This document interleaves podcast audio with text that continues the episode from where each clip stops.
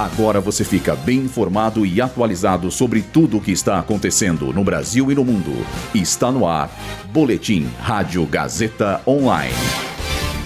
Lula indica Flávio Dino para vaga no STF e Paulo Gonet para comando da Procuradoria-Geral. Trégua entre Israel e Hamas é prolongada por mais dois dias. Governo de São Paulo determina ponto facultativo no dia da greve do metrô e CPTM. Eu sou Julia Lozano e essa é a primeira edição do Boletim Rádio Gazeta Online.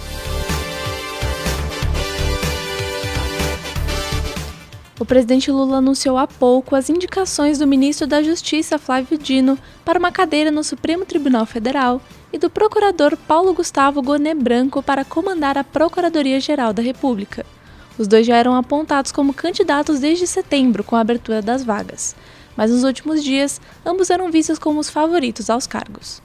Agora as indicações serão encaminhadas para o Senado e devem passar primeiro por sabatina na CCJ e depois por votação no plenário. Com os anúncios, o governo tenta fazer com que o Senado avalie as escolhas antes do recesso do Legislativo, que acontece em menos de um mês.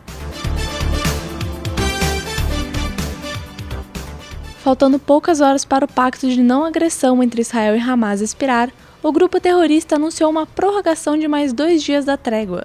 No anúncio, o Hamas afirmou que, aspas, foi alcançado um acordo entre os irmãos do Egito e no Catar para prolongar a trégua humanitária.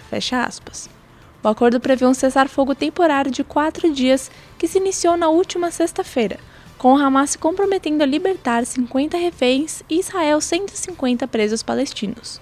Até a madrugada de hoje, Israel soltou 117 palestinos e o Hamas libertou 58 reféns. O governo de Israel também afirmou que poderia prolongar a trégua em um dia para cada 10 reféns que fossem liberados pelo Hamas.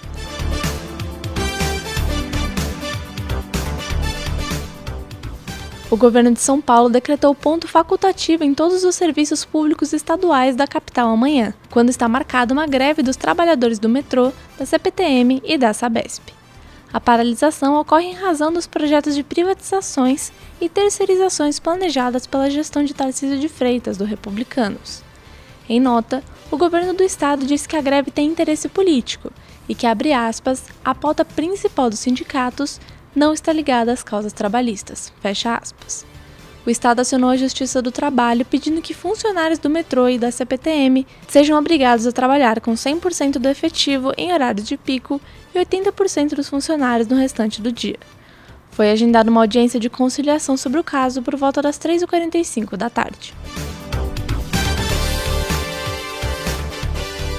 Esse boletim contou com Roteiro de Júlia Lozano, Gabriel Borgonove e Heloísa Rocha. Suporte técnico de Agnoel Santiago. Supervisão técnica de Roberto Vilela. Supervisão pedagógica de Rogério Furlan. Direção da Faculdade Casper Libero, Marco Vale.